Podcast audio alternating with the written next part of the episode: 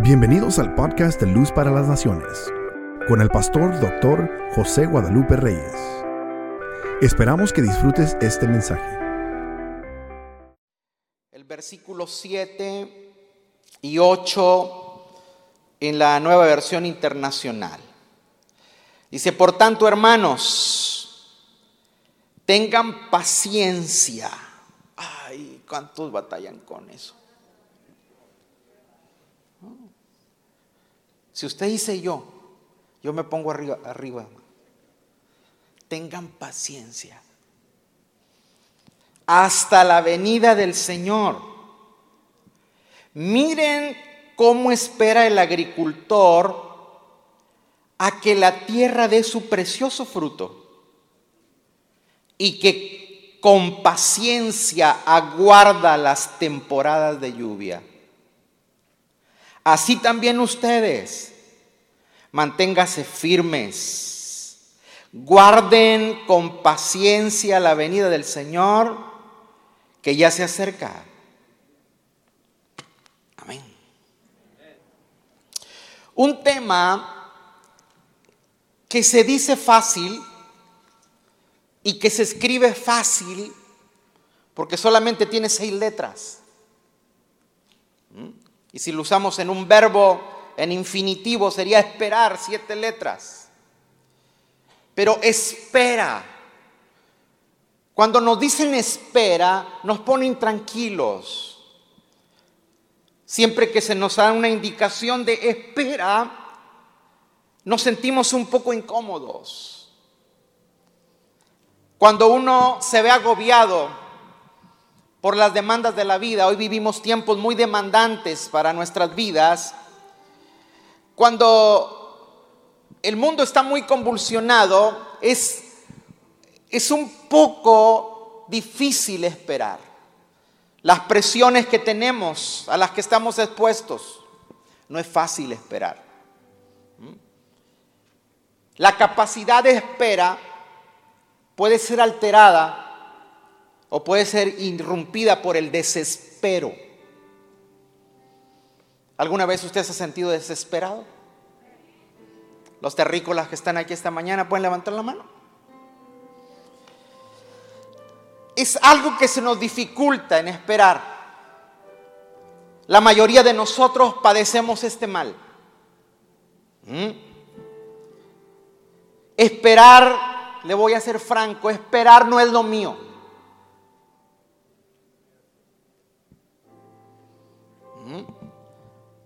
O sea, si me ponen bajo el microscopio, si me ponen bajo observación, usted va a encontrar que esperar no es, mi, no es, no es lo mío. Pero he tenido que aprender a esperar. Santiago nos da esa recomendación, dice hermanos, tengan paciencia. Y luego vuelve a decir, manténganse firmes y guarden con paciencia. Es un factor dificultoso, esperar es un factor dificultoso. Cuesta mucho aprender a esperar. Muchos aprendemos a esperar eh, y muchas de nuestras respuestas, lo que deseamos, yo no sé si usted ha tenido demandas, peticiones delante de Dios y que eran para ser, haber sido contestadas ayer. Pero estamos en el presente y todavía no tenemos respuesta. Entonces, lo que tenía que haber sido contestado ayer todavía no sigue contestado en el hoy, pero la escritura nos demanda y nos exhorta, aunque todavía falta, sigue esperando. Amén. Si ese es tu caso esta mañana, si tú piensas que Dios se ha tardado demasiado, si usted siente que como que a Dios se le olvidó su asunto, esta mañana la palabra es para que usted se fortalezca. esta mañana es para que si usted siente que Dios tiene una tardanza, si usted espera que está en una dificultad en la que ya necesita una respuesta, yo voy a trazar este tema esta mañana para hacerle conciencia de que Dios está interesado en lo que usted les puso, pero tenemos que esperar. Voy a usar la palabra espera y voy a desarrollar el, eh, tema a manera de un acróstico. ¿Mm? Y la primera letra de la palabra espera, ¿cuál es? La E. Vaya por favor conmigo a Lucas 10. Lucas 10. Versículo 40 y 41. Lucas 10, 40 y 41. Dice, Marta, por su parte, se sentía como abrumada porque tenía mucho que hacer. Que tenía mucho que, que hacer. Así que se acercó a Jesús, o sea, a él, y le dijo, Señor, ¿no te importa que mi hermana me haya dejado sirviendo sola? Dile que me ayude. ¿Mm? Dile que me ayude. Vea lo que le responde Jesús. Marta, Marta le contestó Jesús, estás inquieta. ¿Cómo está? Inquieta y preocupada por muchas cosas.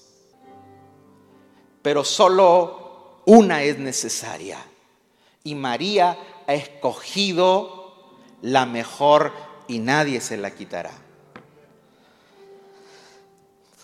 La E, voy a hablar de equilibrio. ¿Cómo? ¿Mm? Ah, ¿Usted se acuerda cuando aprendió a manejar bicicleta? ¿Eh? ¿Se acuerda? ¿Cuántos porrazos se dio? ¿Eh? ¿Cuántas rodillas perdió el, la capa, la dermis. ¿Mm? Pero una bicicleta para poder usarla como nuestro transporte, lo primero que ocupamos saber es que equilibrarla. ¿Mm? Equilibrarla. En la vida si no hay equilibrio no podemos esperar. Si usted ve aquí el pasaje, nos arroja luz sobre una persona que ha perdido el equilibrio. Dice, pero Marta, ¿pero qué? Pero Marta, dile que está al lado tuyo, siempre hay un pero.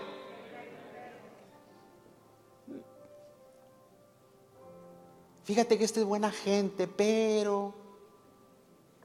Sí es bien servicial, pero...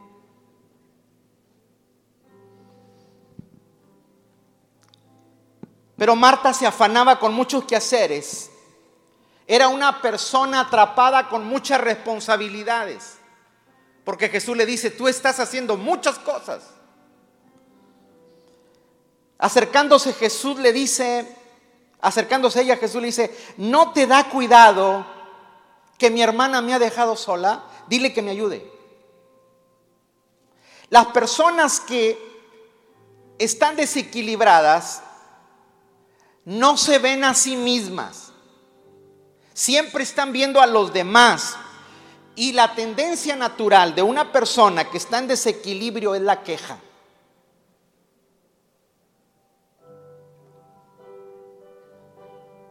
Dile que está al lado tuyo, no te quejes. Desequilibrado. ¿Mm? Es quejarse de los demás. Cada vez que uno pierde el equilibrio, nos irrita. Una persona eh, que pierde el equilibrio está irritada, pierde la paciencia, se enoja, se disgusta. Y de inmediato una persona que pierde el equilibrio no tiene la mirada para él, sino que inmediatamente gira a los que están cerca de él. ¿Y para qué los mira? Porque él siente que los que están detrás de él no están haciendo lo que les corresponde. ¿Mm? Porque siente que los que están cerca de él le están fallando. Una persona que ha perdido el equilibrio siempre va a responder lo que tiene a flor de piel es la queja. ¿Usted conoce personas quejientas? ¿Ah? Tienen doctorado en quejadología. Diga conmigo, no puedo perder el balance. Vamos, fuerte. No puedo perder el balance. ¿Cómo se nota que alguien perdió el balance? Se enoja, reclama, vocifera. Usted no conoce a esa persona que siempre están hablando, eh, eh, están hablando así solas, pero te están echando. Es un vociferador. Ah, y cuando se ponen más tensos te amenazan.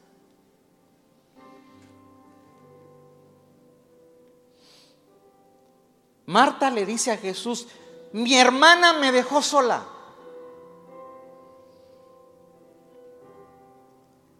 Note que le falta la falta de equilibrio genera un estado de sobrepreocupación. Dice, Señor, ¿no te preocupa que me dejaron sola? ¿Cómo le responde Jesús? Marta, Marta, estás afanada. Y escuche la palabra que dice, turbada. ¿Qué es la turbación? es una preocupación que no solamente ya afectó tus emociones, sino que te afecta mentalmente.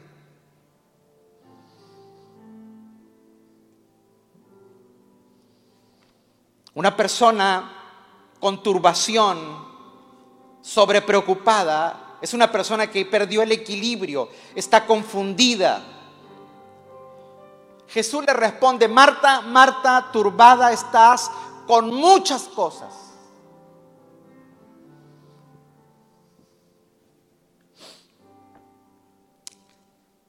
¿No será que si usted se siente que se desespera mucho, no sería bueno que revisara porque a lo mejor usted trae muchas cosas cargando?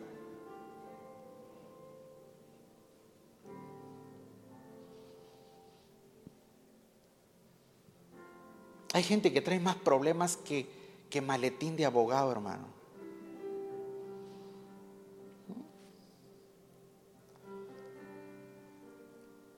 Yo quiero que revise un poquito. Usted, y yo tenemos que darnos cuenta que no lo podemos resolver todo. A ver, levante su mano derecha conmigo y diga, yo no puedo resolverlo todo.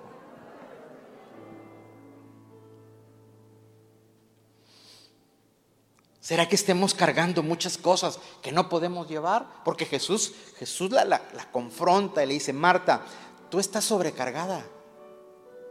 Estás llevando muchas cosas. Y por eso estás afanada y estás turbada y de parte te estás llevando, echándole la culpa a María. A veces resolverlo todo, esa es nuestra tendencia. Queremos resolverlo todo, queremos resolver, resolverlo rápido y eso trae mucho afán a nuestra vida y eso nos desequilibra. El asunto es que el desequilibrio nosotros no nos lo vemos, lo manifestamos a otro.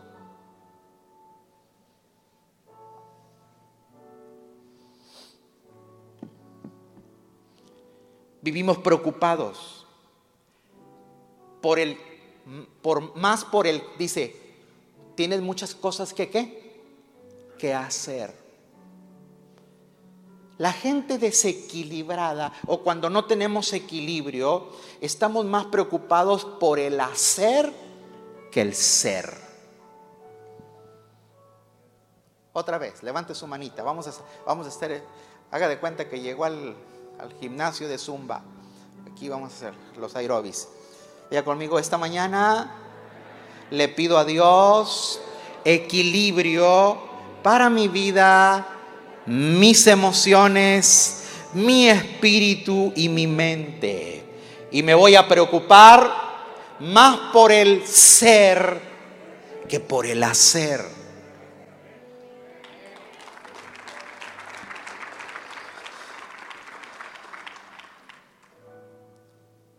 Entonces, cuando una persona no cuida su ser, se enfoca más en el hacer y, va perdiendo poco a poco la sensación de ser alguien.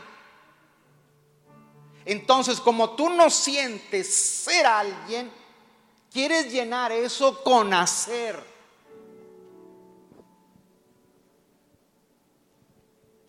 Y empieza esa aborigen, esa, esa avalancha de hacer cosas y estamos, estamos metidos en todas las cosas.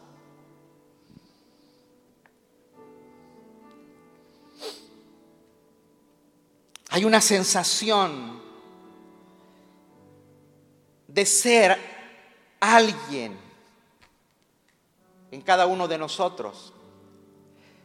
Y esa sensación de ser alguien se le llama autoconcepto. ¿Mm?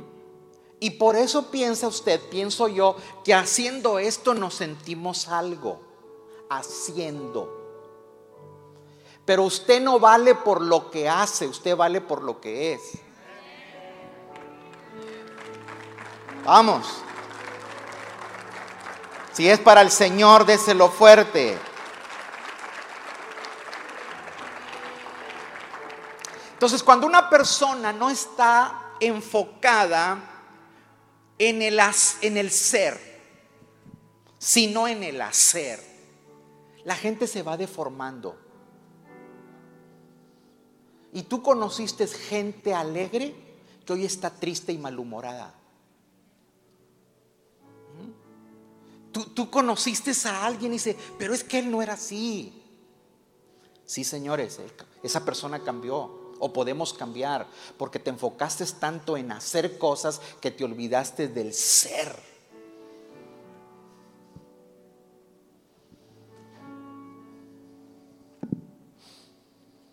Digan amén ay, ay, ay. La preocupación va inundando a las personas. Y terminas convertido en otra persona. ¿Por qué? Porque te olvidaste de ti. La vida del ser humano, usted tiene que entender lo que no se deriva de lo que hace. Tristemente vivimos en un mundo, en una sociedad que te valoran por lo que tú haces. Por lo que usted trae puesto, por sus preferencias.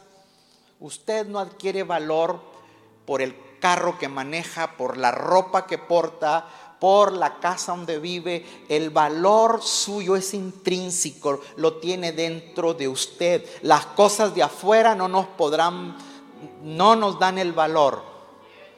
Amén.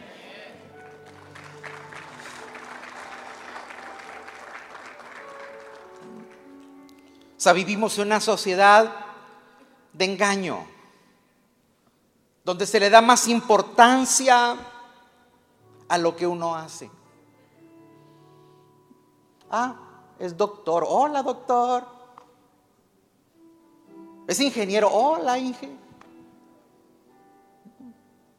Es mecánico. Ah, es el mecánico. ¿Qué le pasa? El valor suyo lo da la imagen que tenemos dentro de nosotros. Fuimos creados a la imagen y la semejanza de Dios.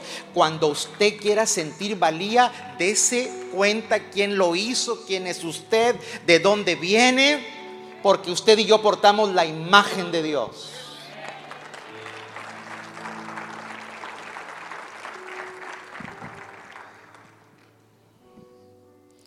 Tenemos que hacer pausas en la vida, señores. Espera. El equilibrio. Para esperar necesitamos equilibrio. Tenemos que ponernos en modo de espera. Yo nomás quiero saber si estoy hablando con gente de este planeta. ¿A cuántos nos cuesta esperar? Levanten la mano para hacer aquí rápido. A los que les cuesta esperar, me y háganme así. Y den gritos de júbilo. no, den gritos de desesperado.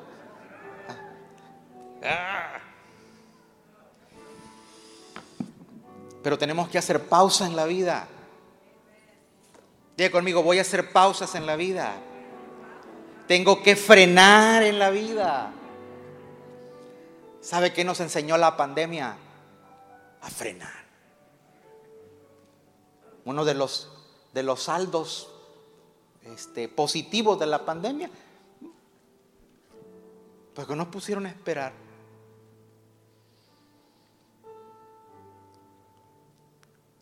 Hay gente que no está disfrutando la vida. Hay gente que se está amargando la vida.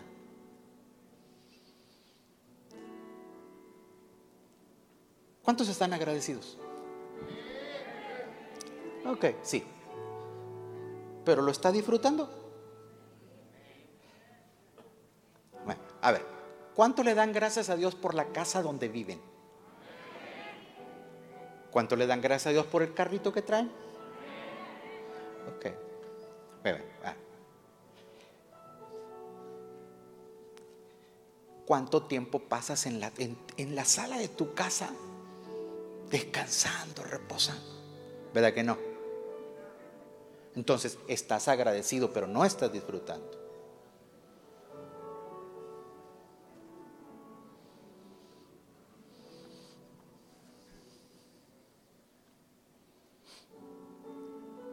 Eso es otra cosa. ¿Cuánto le dan gracias a Dios por sus hijos? ¿Los estás disfrutando? Mm. Estos huercos ya quisiera que hubieran quitado lo de la pandemia para que se vayan a las clases. O sea, estás agradecido porque Dios te los dio, pero no los estás disfrutando.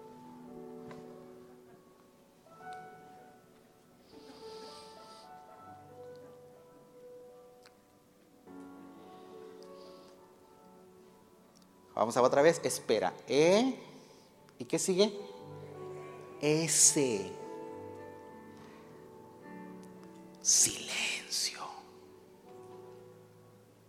¿Cómo? Mis más grandes errores. Escúcheme esto. Mis más grandes errores. Mis más vergonzosas equivocaciones fueron por no hacer silencio. Mi mamá siempre dice, ay, mijito, tú tienes que hablar. O sea, me, cuesta no opinar algo, en algo. Mire, mire, mi psicóloga se está riendo.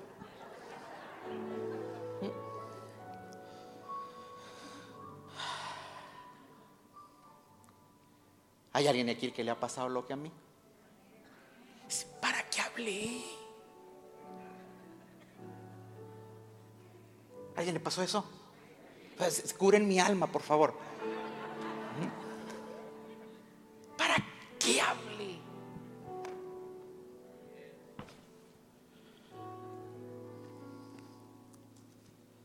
Porque, porque la, mayor, la, mayor, la mayor parte de nosotros crecimos en ambientes envalentonados.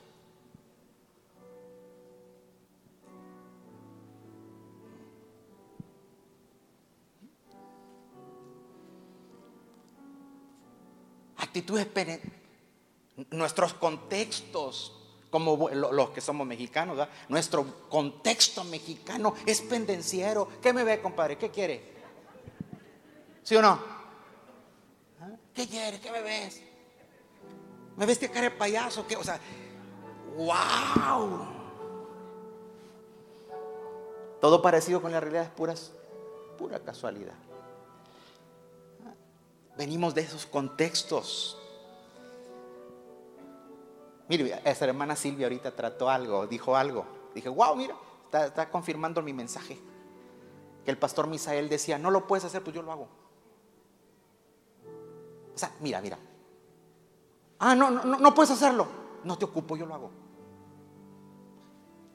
Mesmamente tú, así lo hago yo. Yo le digo a mi esposa, yo no, yo no ocupo a nadie, yo lo puedo hacer solo. Ey, se oye bien, pero no está bien. Se oye bien, pero no está bien.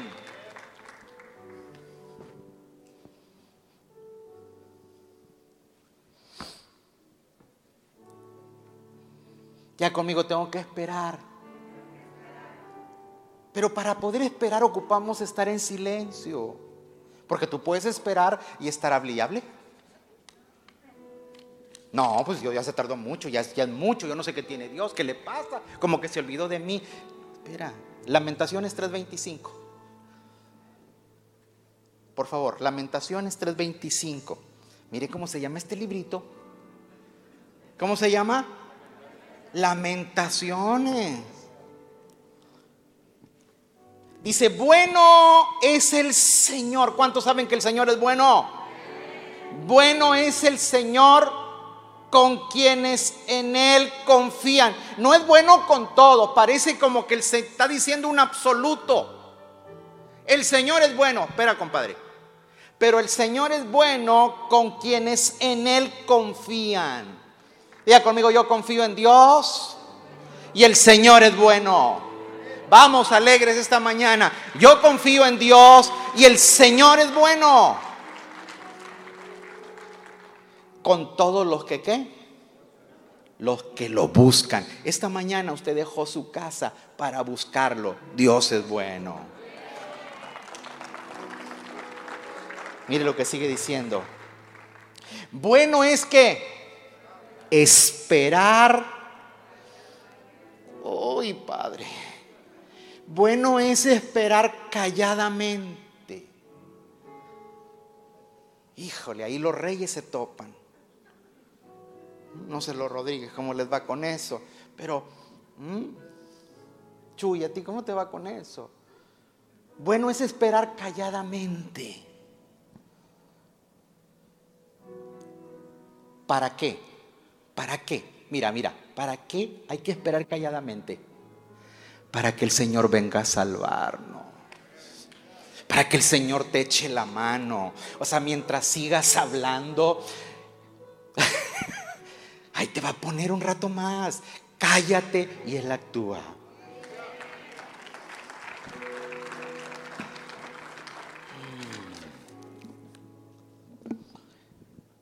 Hay veces que tenemos mil cosas que decir, hermanos. Pero es mejor guardar silencio. Dígame, dígame, dígame si no le ha pasado esto. Hay momentos en la vida en que tú tienes todo el derecho de hablar porque tienes los argumentos para hablar. Tienes todos los argumentos sólidos para presentar tu, tu apelación. Tú tienes que decir porque todo se ve a tu favor. Tú tienes todo para presentar un reclamo, pero el Señor dice, cállate. Cállate. Yo aprendí algo de mi pastor y eso lo aprendí lo de muy temprano y lo traté de de meter a mi, a mi vida y, me ha funcionado en algunos momentos de la vida y que lo he puesto en práctica. Él decía, a veces hay que perder para ganar. No, pero es que yo tengo la razón. Sí, sí tienes la razón, pero cállate.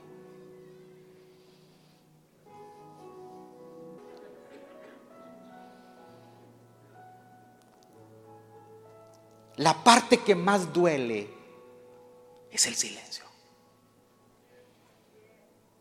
El silencio es doloroso.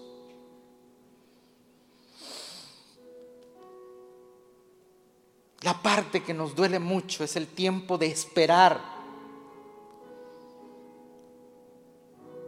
Cuando tú esperas en Dios, el silencio es tu mejor aliado. Alegres esta mañana. Déselo fuerte al Señor porque lo merece.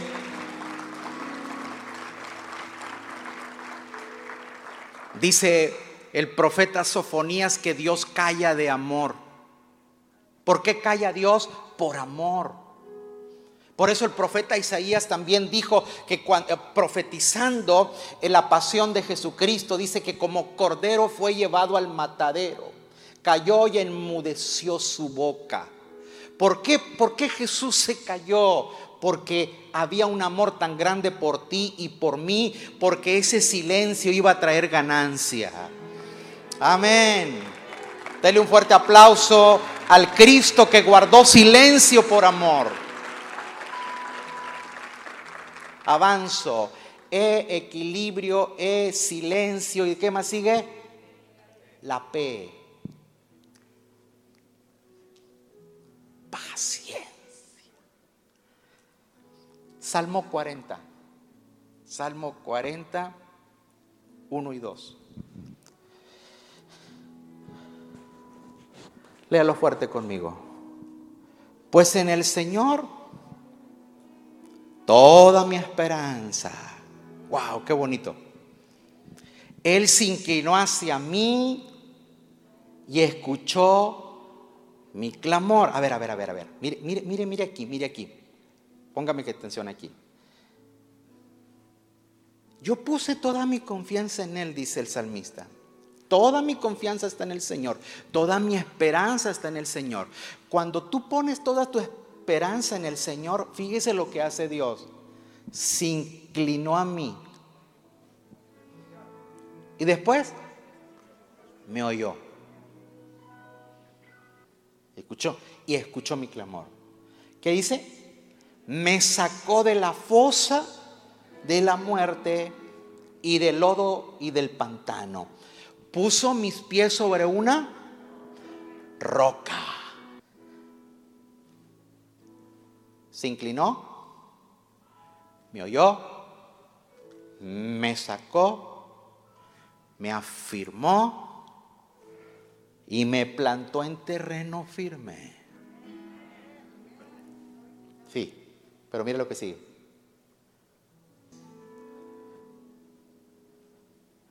puso en mis labios un cántico nuevo, un himno de alabanza a nuestro Dios. Eh, pones por favor es el verso, otra vez ese verso, pero en la versión eh, Reina Valera, Salmo 40, 1 y 2. ¿Qué dice? ¿Cómo? Pacientemente esperé.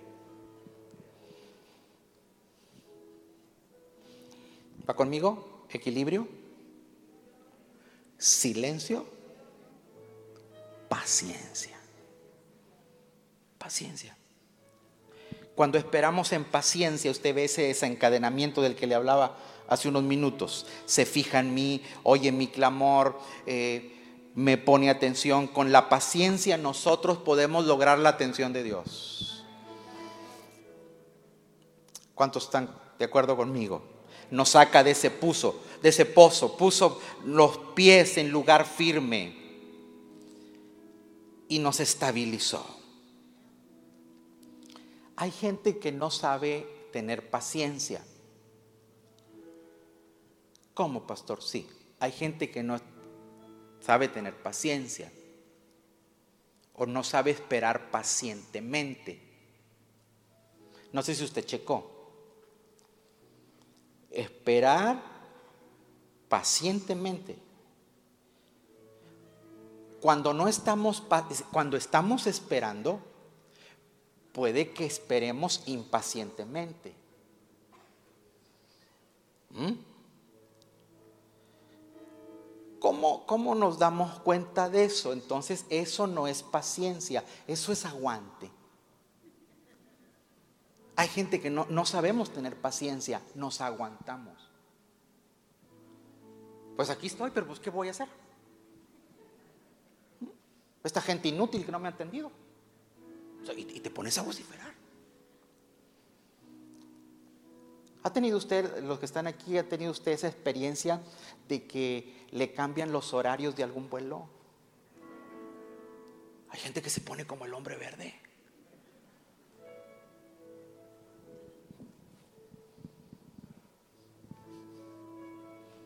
O sea, estás... Ah, ¿y, y qué puedes hacer? Estás esperando, pero no pacientemente.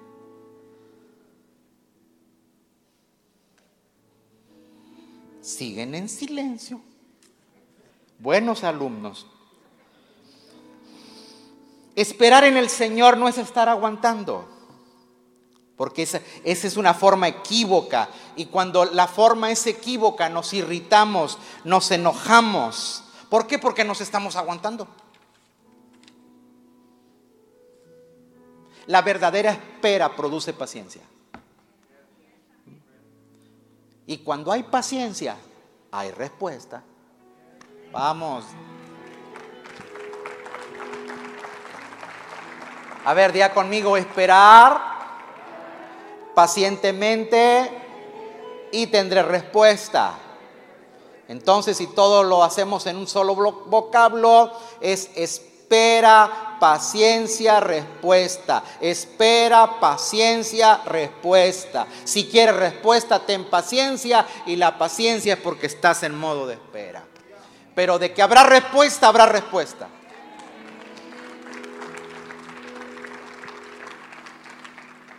¿Cuánto necesitamos paciencia?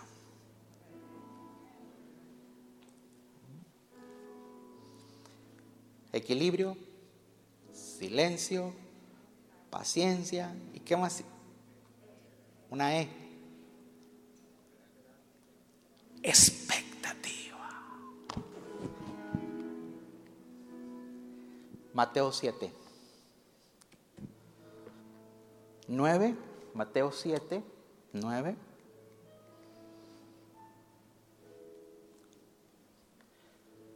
¿Quién de ustedes, si su hijo le pide pan, le da una piedra?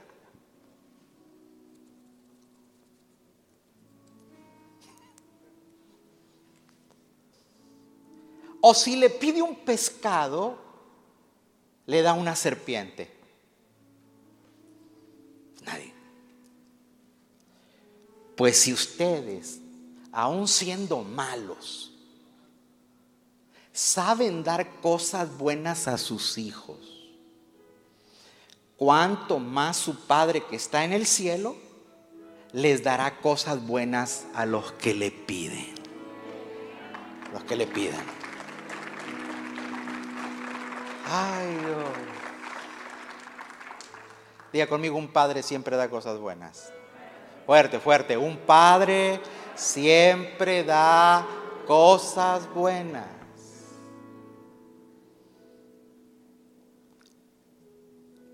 ¿Cómo, ¿Cómo se pone usted con lo que fue niños? ¿Mm?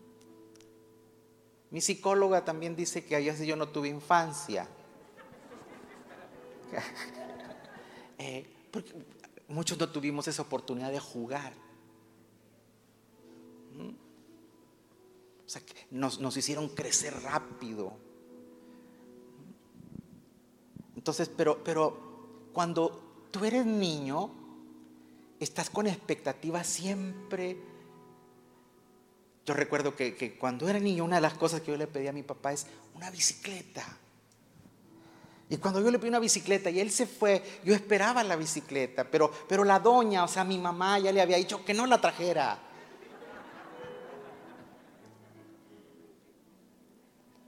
Es otra de las cosas que también ya le perdoné a mi madre. Porque es que te caes. Pues te levantas y ya.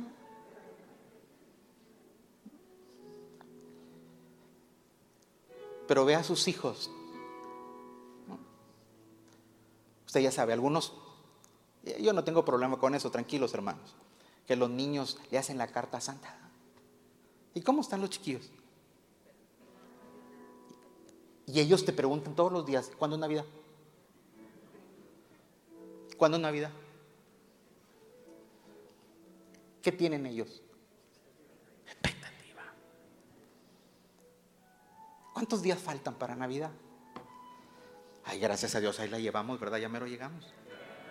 Wow, espérelo con expectativa.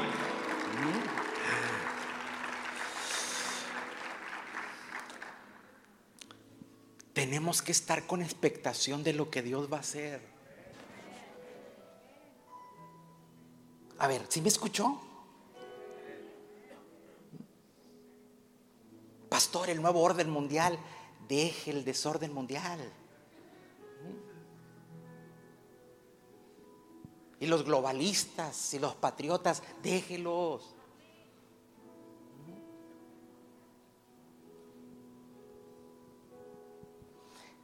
¿Por qué mejor no estamos con expectativa de que Dios tiene el control y va a hacer grandes cosas?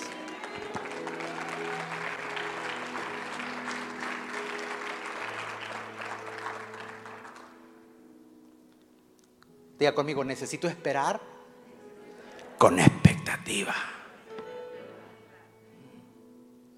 A mí me pasó un incidente cuando era niño. Como me brindan confianza, estoy abriendo mi corazón. ¿Mm? Yo recuerdo que cuando era un niño, no sé si tendría algunos cinco años, fuimos a visitar a unos tíos, a un hermano de mi papá.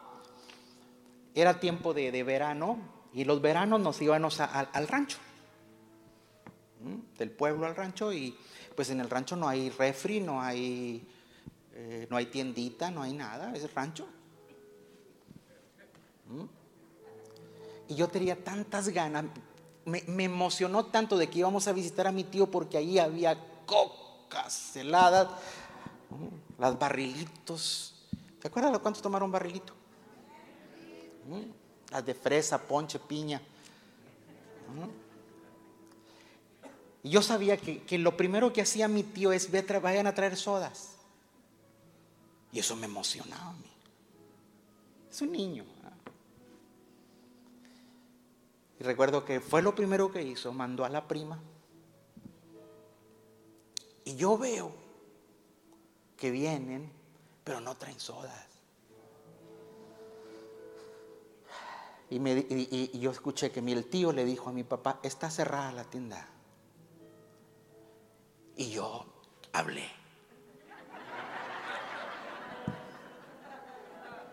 Y dije, no, es que a lo mejor vienen a preguntar que de qué sabor queremos.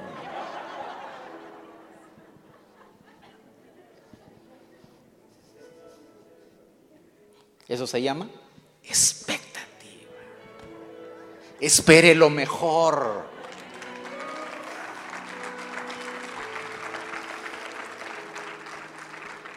Pero a veces podemos esperar llenos de dudas. Usted tiene que, y empezamos a preguntarnos, Dios me lo dará, Dios me irá a contestar, Dios me estará probando eso. Espere pacientemente y con expectativa.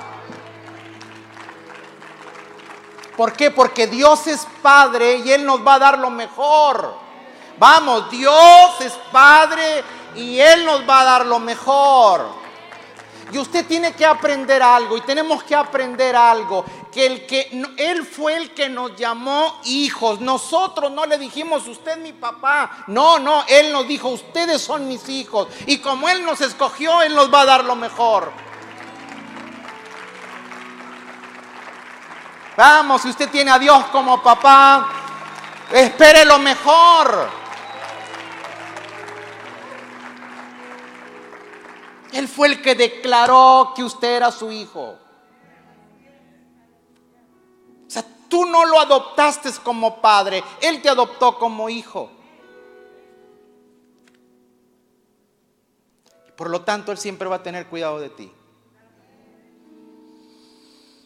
Pero siempre que estamos esperando es importante mantenernos en expectativa. En el tiempo de espera, hermanos, tenemos, tenemos que tener la tendencia, no tener la tendencia a desesperarnos. Manténgase en expectativa que Dios hará cosas buenas para nosotros, para los suyos. Amén.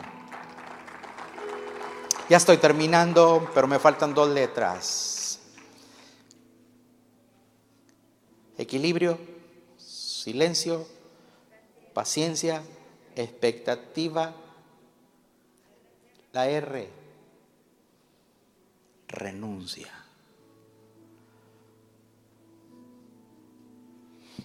Mateo 16, 24. Mateo 16, 24. ¿Ya lo encontró? Dice así. Luego dijo Jesús a sus discípulos. ¿A quién le está hablando Jesús? Si alguno quiere ser mi discípulo, tiene que negarse a sí mismo. ¿Mm? Tomar su cruz y seguirme. 25. Porque el que quiera salvar su vida, la perderá. Pero el que quiera, el que pierda su vida por mi causa, la encontrará. ¿De qué sirve ganar el mundo entero si se pierde la vida? Ay, no leí lo último. ¿O, ¿O qué se puede dar a cambio de la vida? Diga conmigo, renuncia. Siempre vamos a tener una tendencia, una tensión cuando se trata de dejar algo. Aunque a usted y a mí nos gusten los cambios, los cambios siempre los rehusamos.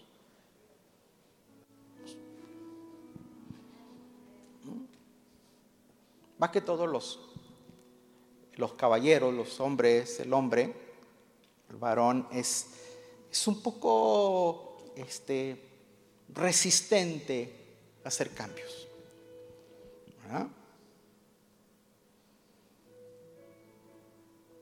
Yo no sé si usted conoció gente que siempre anduvieron vestidos del mismo color.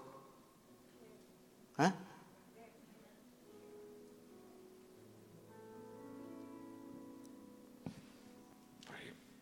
Por ejemplo, a mí me, a mí me cuesta, este, y yo veo que los chavos y, algunos de, aquí de ustedes que yo yo, yo los, realmente los admiro, y también eh, pastores amigos que yo les admiro que, que hacen cambios, a mí me cuesta hacer cambios.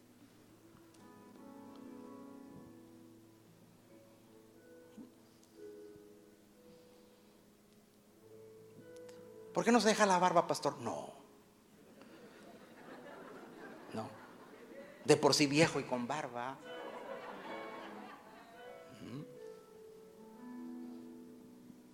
Pero son, mis cosas, entienda.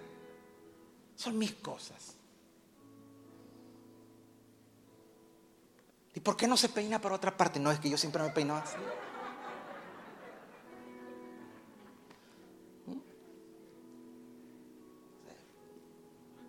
mi psicóloga y mi psiquiatra me dice, tú no cambias. Usted entra a mi closet y usted va a encontrar cuatro colores básicos.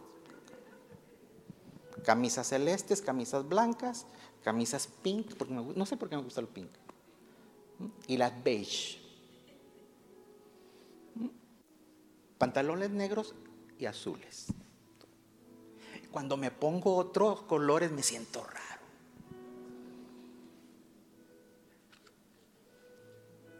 ¿Te imaginas ¿Te imaginas en cosas tan sencillas? O sea, eh, eh, yo siempre he dicho, las cosas nuestras son tan sencillas que es como manejar un Volkswagen.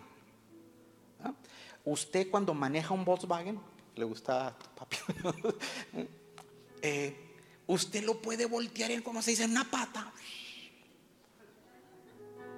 Si usted, si usted viene por aquí por el expressway y se le olvida que se tiene que bajar aquí en la canway y, pasó una, tú, de una forma rápida, aquí mero, pero si tú traes un trailer no puedes hacer eso, porque te borneas con todo el trailer.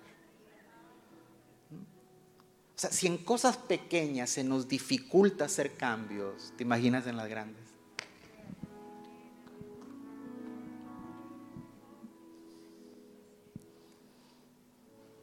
Hoy en la mañana yo ya me divorcié de, mi esposa. Tranquila, tranquila, hoy la traigo contigo.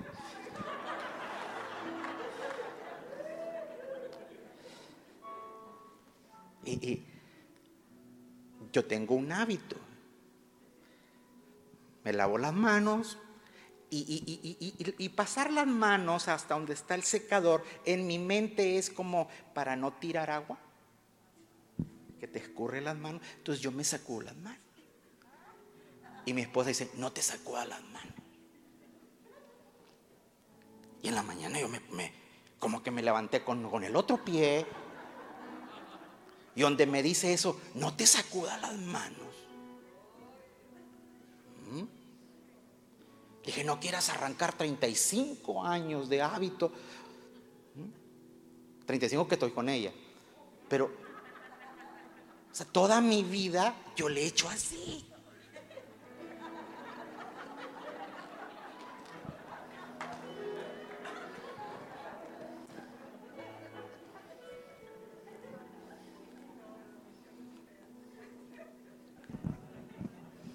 No, hermano, mire, la mujer que me equilibra ahí está.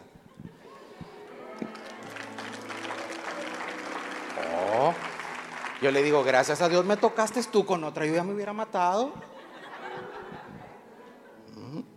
O la hubiera, preso por la colgó.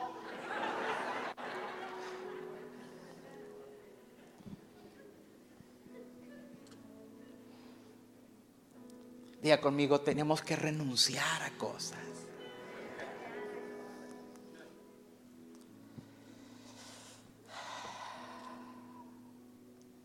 Hay cosas a las que tenemos que abandonar. ¿Mm? Más que una sacudida de manos. ¿eh? Pero mire, yo, he dicho esto, un hábito, un hábito no se vence con que te lo digan. Para que usted pueda vencer ese hábito tiene que revertirlo con otro hábito. ¿Mm? Si no, ahí está. Pero de que se puede cambiar, sí se puede cambiar. Tranquilo, sí se puede cambiar. Ah, pero ¿qué ocupa? Paciencia, esperar, paciencia. Hay cosas a las que tú tienes que dejar ir. Y voy a ser un poquito más incisivo. Hay personas a las que tú tienes que dejar ir.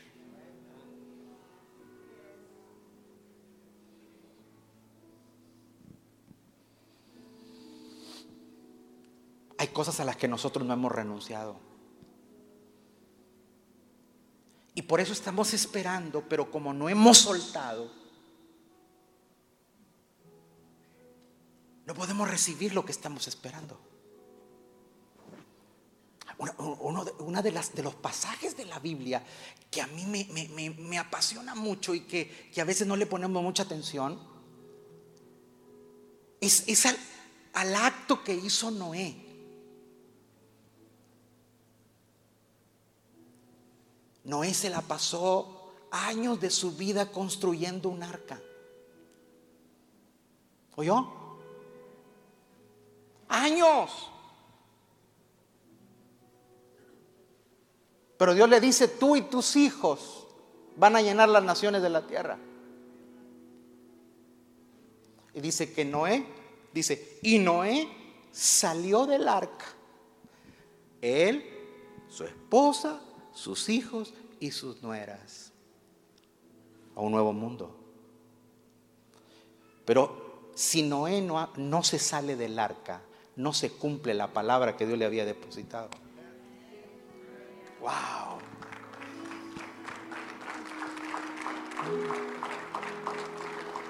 Ay, pastor, es que esta casita donde yo crecí, sí, Dios te va a dar otra.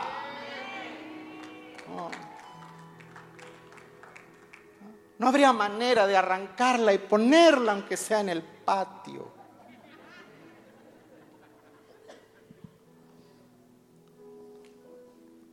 O ahí le va otra. Pones el carro viejo con el que empezaste y lo pones allá atrás. Es que me trae muchos recuerdos, pastor.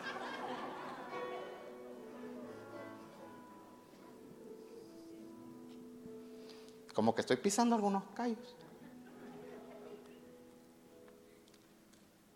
Diga conmigo, hay cosas que yo tengo que dejar ir para mi propio bienestar. Sí, Señor.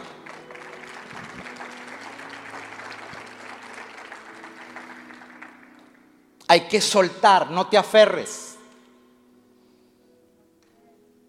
Porque Jesús les dice, hay algo más, hay algo más valioso que tu vida.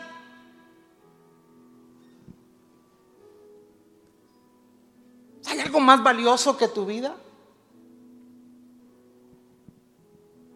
Hay gente que todavía sufren por algo que perdieron. Pero eso, eso Dios lo permitió para tu bien, para tu propio bien. Y todavía miras con nostalgia para atrás, ingrato. Dios te libró de eso.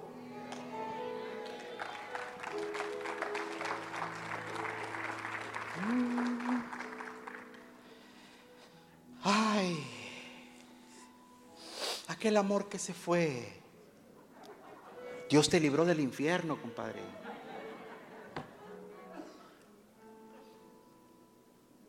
Ay, cuando sale la canción hay luto en mi alma. Le sube más. Dios te libró. Vamos alegres esta mañana. Diga conmigo, tengo que renunciar a cosas por mi propio bien.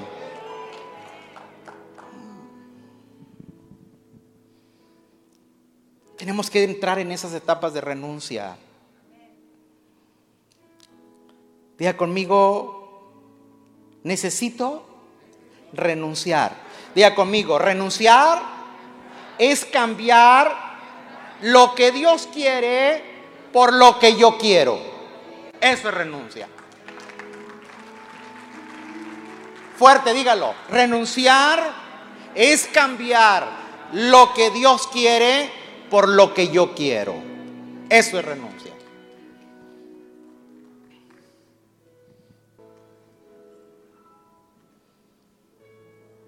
Me faltó una letra, acuérdese. Pero antes de terminar, yo quiero que usted haga una oración.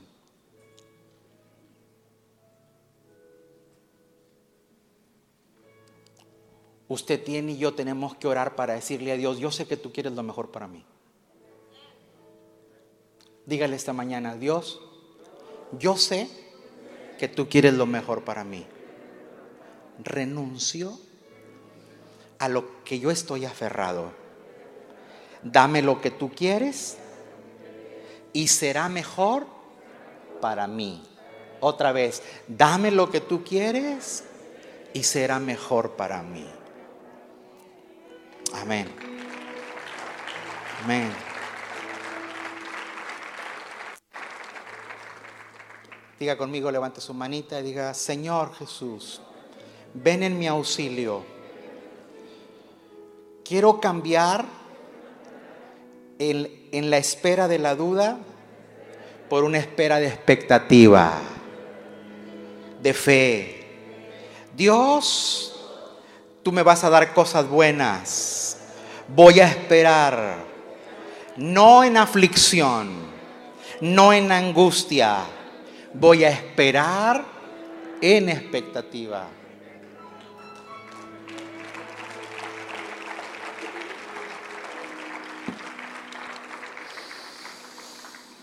Wow, ¿qué falta?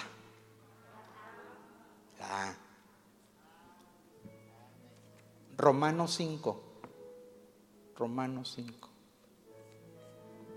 Verso 3.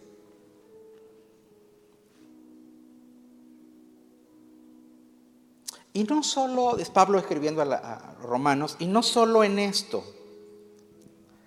sino también en nuestros sufrimientos. Porque sabemos que el sufrimiento produce qué? Perseverancia. La perseverancia, ¿qué produce? Entereza de carácter. Y la entereza de carácter, esperanza. La es aguante, aguanta, sé perseverante. Pablo, el consejo apostólico que da Pablo, dice que la esperanza produce paciencia. Y la paciencia, resistencia. Y la resistencia, firmeza de carácter. Y la firmeza de carácter, esperanza. Tenemos que saber esperar. Esta mañana, si usted siente que Dios no le ha resuelto algunas cosas, sigamos esperando. ¿Cómo? ¿Cómo hay que esperar? De una forma equilibrada, no es culpando a los que están alrededor nuestro, enfocándonos en nosotros, en, en nuestro hacer y no nuestro ser. Jesús le dice a Marta, María ha escogido la mejor parte. Enfóquese en usted. Trabaje en su ser. Hay que esperar en silencio, en expectativa, renunciando a lo que nos estorba, aguantando toda la temporada porque Dios tiene lo mejor para nosotros. Levante sus manos al cielo. Levante sus manos al cielo. Esta mañana yo te bendigo. Esta mañana pon una expectativa de que Dios hará cosas buenas. Levanta tus ojos al cielo, tu mirada al cielo, tus manos al cielo. Espera con expectativa, espera con una expectativa de fe. Una expectativa de fe. ¿Mm? Y las puertas se te van a abrir. Esta mañana yo suelto para tu vida que puertas se te van a abrir. Puertas se te van a abrir. ¿Mm? Oh, sí, Señor. Hay puertas abiertas que en este momento los candados están siendo destrabados. Yo veo en mi espíritu candados que están siendo soltados, puertas así que se van abriendo de par en par, poco a poco. Y también veo a personas caminando firmemente entrando porque dice que cuando guardas silencio, Dios inclina para oírte, Él te saca del foso, te pone en un lugar firme y te planta. Sí, Señor, seguimos esperando, seguimos esperando, las puertas se abren. Oh, sí, Señor, diga conmigo, lo que yo le he pedido a Dios no se va a quedar en un deseo. Otra vez, lo que yo le he pedido a Dios no se va a quedar en deseos. Dios nos lo va a cumplir.